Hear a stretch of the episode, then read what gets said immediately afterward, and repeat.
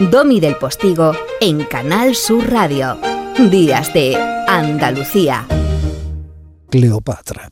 ¿A que una palabra sola podría llenar unos minutos de entretenimiento radiofónico y cultura y solvencia historiográfica? ¿A que sí?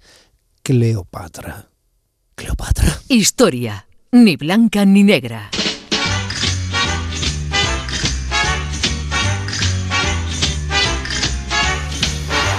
Todavía con el traje de buzo de buceadora del año 50 por redondear antes de Cristo, o sea, estamos hablando de más de 2000 años atrás, pero ella se lo sabe al dedillo, le ha faltado hablar con la mismísima hija de Ptolomeo. Doña Elvira Roca, buenos días.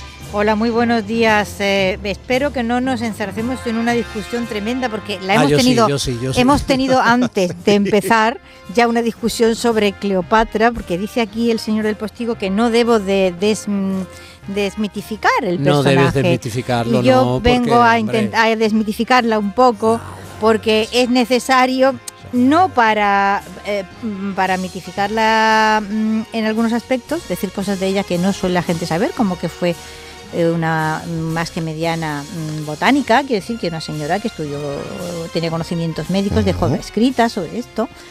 Y eh, luego, pues que no era tan guapa. Bueno, pero- sabía de navegación también, tenía Sí, cargo, vamos a ver, era, cuidado. Yo, yo particularmente no creo que ella supiera de navegación. En aquella época la navegación era una cosa de los hombres porque hacía falta una fuerza física bastante importante.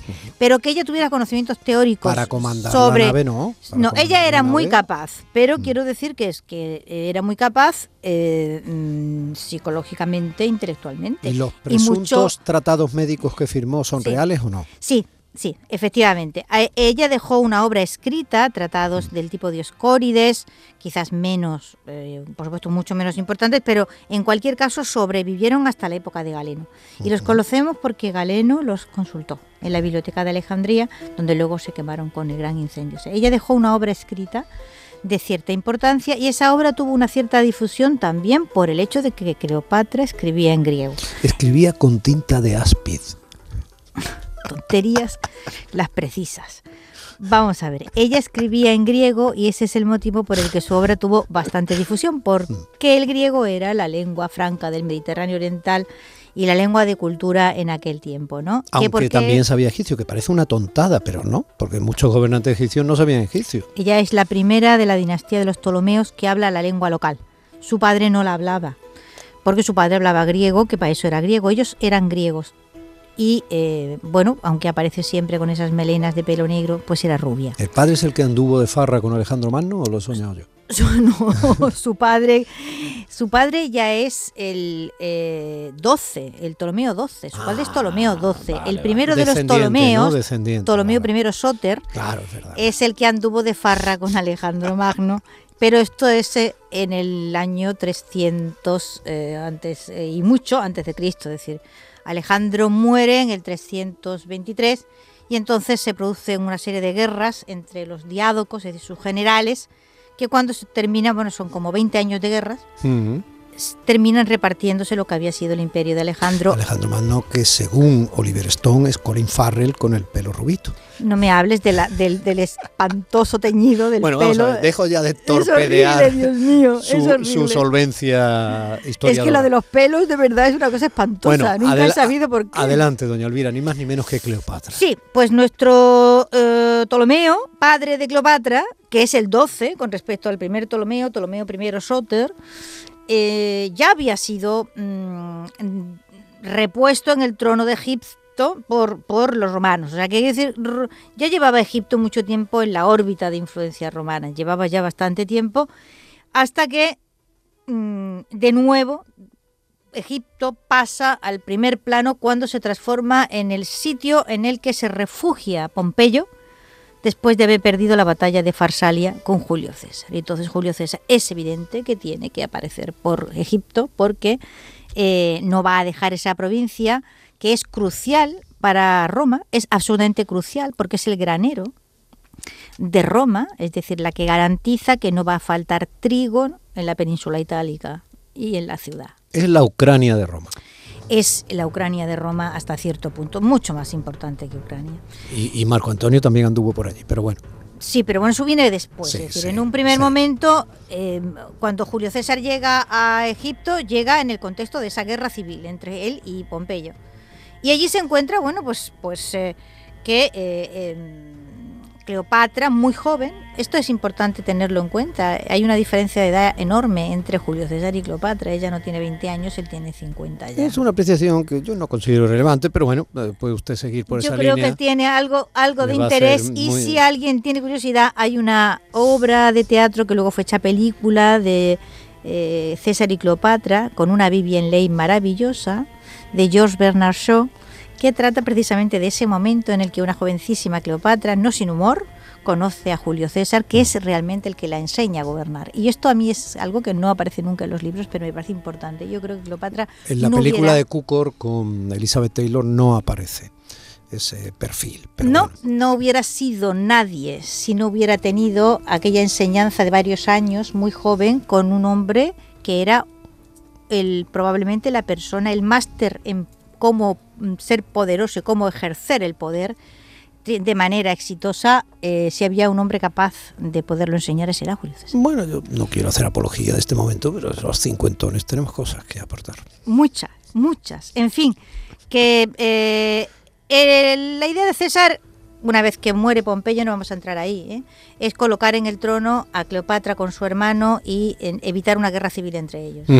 Pero él, él realmente se enamora de, de Cleopatra, la lleva a Roma, ella probablemente había estado en Roma ya antes con su padre, ¿no? Porque ella sabe latín, que esa es otra faceta suya muy interesante. No es una- metafórico, ¿no? es una que gra- sí, ella es- sabe latín. Sabe mucho latín, sí, sabe mucho latín, sabe muchos idiomas, es una gran políglota. Aparte del griego, pues y de la lengua que se habla en ese momento en, en Egipto, eh, ella habla otros idiomas, es decir, y, sabemos que los hablaba porque hay constancia escrita de que eh, tiene entrevistas en las que no utiliza O sea, traductores. Cleopatra era un pedazo de personaje.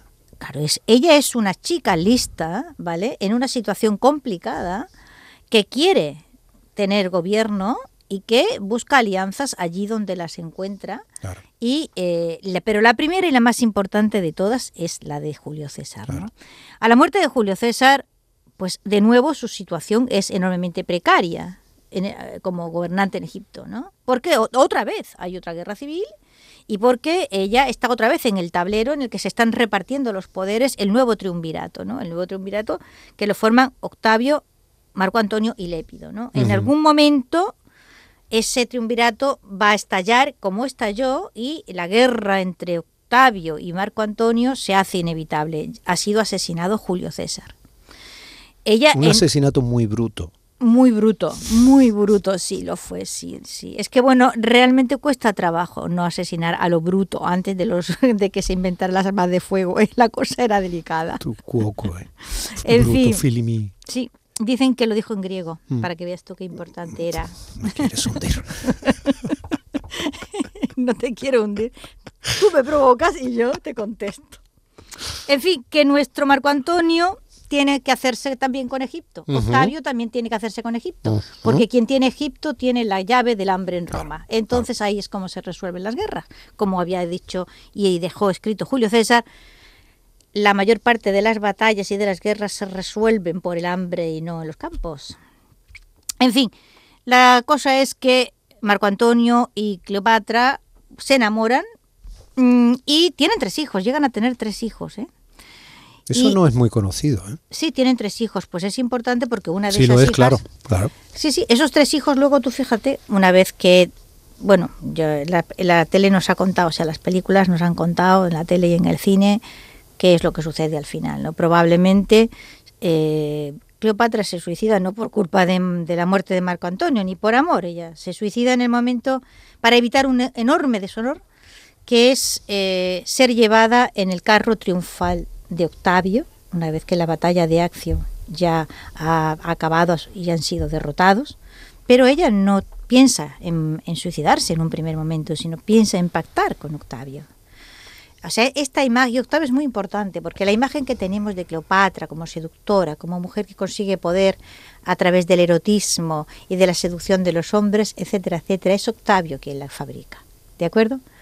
Eh, ¿Por qué? Pues porque es una imagen poco honorable. Es una ¿vale? fabricación machista en el es una sentido fabricación sí, claro, actual, tú ¿no? Aunque que a. Cleopatra en un putón de lujo, con claro, perdón. la cosificas. en- Y entonces la, la- la dejas ahí clavada ya, eh, no como un gobernante inteligente y Claro. capaz que se había movido en un tablero político enormemente complejo y había sabido salir adelante evitando grandes guerras, probablemente en, en el propio Egipto y eh, siendo una colaboradora eficaz del poder de Roma. Es decir, que había que cosificar, enor- había que desprestigiarla y las, a las mujeres se las ha desprestigiado siempre por la vía de o es tonta o es una, o es una puta. Ya, ahí- Sí, sí. ahí- ahí está. No, queda claro, queda claro. Entonces, gran parte de esa imagen de Cleopatra que tenemos, de la super seductora y tal y cual, esto es eh, Octavio quien lo fabrica. Claro, ¿vale? Le interesa especialmente y ella se la destroza en parte porque... Porque, bueno, ya se la destroza en parte, no, ella se suicida ante la posibilidad de afrontar un deshonor que para ella Claro. es le intolerable, impide, que es que le impide el espectáculo que daría Totalmente. mayor razón si cabe a Octavio. a claro, ser paseada en un en todo carro. su argumento de vencedor contra Marco Antonio. Pero etcétera. fíjate, los romanos tienen estas cosas que luego los convierten en difíciles de, de- de detestar, ¿no? Y es que Octavio se hace cargo de los tres hijos. De esos tres hijos. Curioso, y, sí. muy y curioso. Mm. los cría y los educa. Y Estamos nos- más acostumbrados al juego de tronos, ¿eh? en el que se les habría rápidamente cortado Sí, la está, a la- gargantita. a ti- sí, ese es el estilo, digamos, germánico que consiste en matar a los herederos. Bueno, pues Es en este caso no. Y, y- y, de hecho, bueno, de uno de ellos no sabemos los que le- lo que debieron irse muriendo, mm, porque entonces se morían mucho los niños, pero una de estas hijas sobrevive, que es Cleopatra Selene, y casa con Juan, rey de Mauritania, y se transforma en una mujer muy importante en el norte de África. De hecho, la tumba de Juba se conserva, espectacular tumba de este rey norteafricano Curioso. y en un foco de cultura helenística en el norte y es ella un poco la que intenta sacar a su madre de, de ese cliché de la seductora oriental come hombres y que los lleva a la perdición, ¿no? Y bueno, eh, no lo consigue.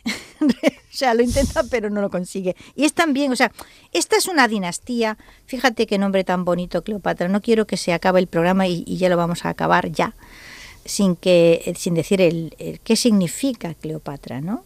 Cleos significa eh, eh, orgullo, significa eh, eh, renombre, etcétera, y patra, eh, bueno, patros de padres, ella es el orgullo De su del- padre. su padre, Oh, qué bonito.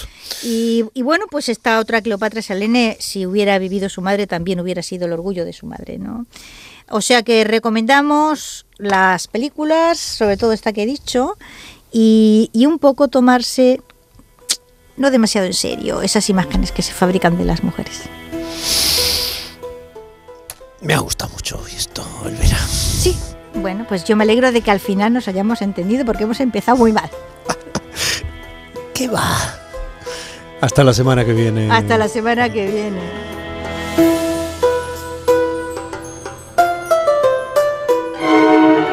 Días de Andalucía con Domi del Postigo, Canal Sur Radio.